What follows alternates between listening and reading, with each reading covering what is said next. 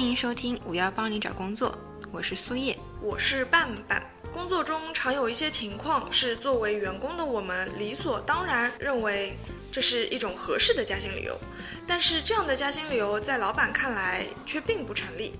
今天我们就来说一说那些会被老板打枪的加薪理由。第一点，工作量翻番，能加薪吗？我一个人做了三个人的活啊！老板，你说要找人给我分担工作量的，半年都过去了，新人在哪里呀？不加薪，我做不下去了呀，老板。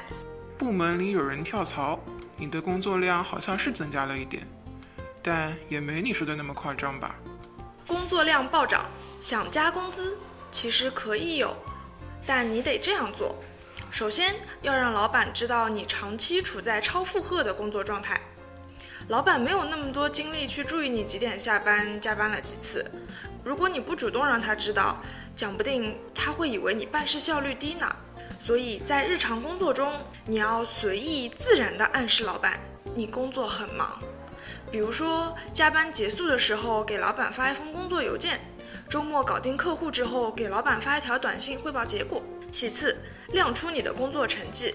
员工是不是可以加薪，要看他为公司所创造的价值。就算你完成了三个人的工作量，却没有取得相应的成绩，加薪之路仍然是困难重重的。所以在提加薪的时候，应该和老板摆事实、亮数据，做业绩上的对比，也可以和前任对比，也可以和以往的数据对比。如果你能够以一抵三，老板这样还不给你加薪，那你就可以考虑跳槽了。第二。超额完成工作任务可以加薪吗？老板，我这个季度加班加点，超额完成了目标，可以加薪了吧？哎呀，这个季度大家做的都不错，加薪嘛，再看看吧，年底一起说吧。有了点成绩就想加薪，你是不是太天真了？首先，超额完成任务是你的个人功劳还是团队成果呢？其次，任务本身是否艰巨？你超额了多少？如果任务本身不太艰巨，而且你的目标也并非极具挑战性，又或者你只是刚刚过了及格线，那么老板不愿为你加薪就是情有可原的了。还是适当掂量一下你的加薪理由是否充分吧。第三点，为公司减少了巨大损失，可以加薪吗？老板啊，我们产品上市前我解决了一个 bug，至少为公司节约了十几万呢。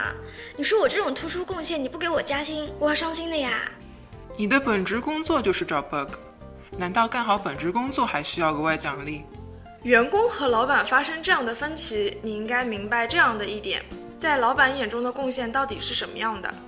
老板认同的贡献一定是有别于岗位职责的工作表现，就算是职责上的工作内容，也一定是别人完成不了，只有你才能完成的。第四点，没有功劳也有苦劳的人可以要求加薪吗？老板。为了让工作在 deadline 前保质保量完成，我加了多少班啊？而且我也在这里干了不少年，怎么样也该轮到我加薪了吧？就因为你是老员工，我才没有严格要求。你说你加班是为了赶上班的进度，那你上班的工作效率是不是有点低呀？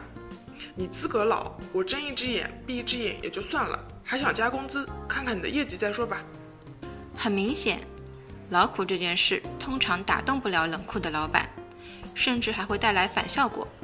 在职场上，老员工固然有优势，但倘若倚老卖老，就是作死。前程无忧曾有调查显示，软裁员中受伤最深的是拥有三到七年工作经验的员工。对此，资深人力资源经理李女士这样解释。启用五年以上工作经验的员工，薪酬大约是一年以上员工的二到四倍。而在产出方面，虽然老员工有丰富的实战经验，但工作热情远不如新人。在供大于求且人才辈出的现状下，老员工不做出表率，实在有可能被后浪抢去生存空间，更别提加薪了。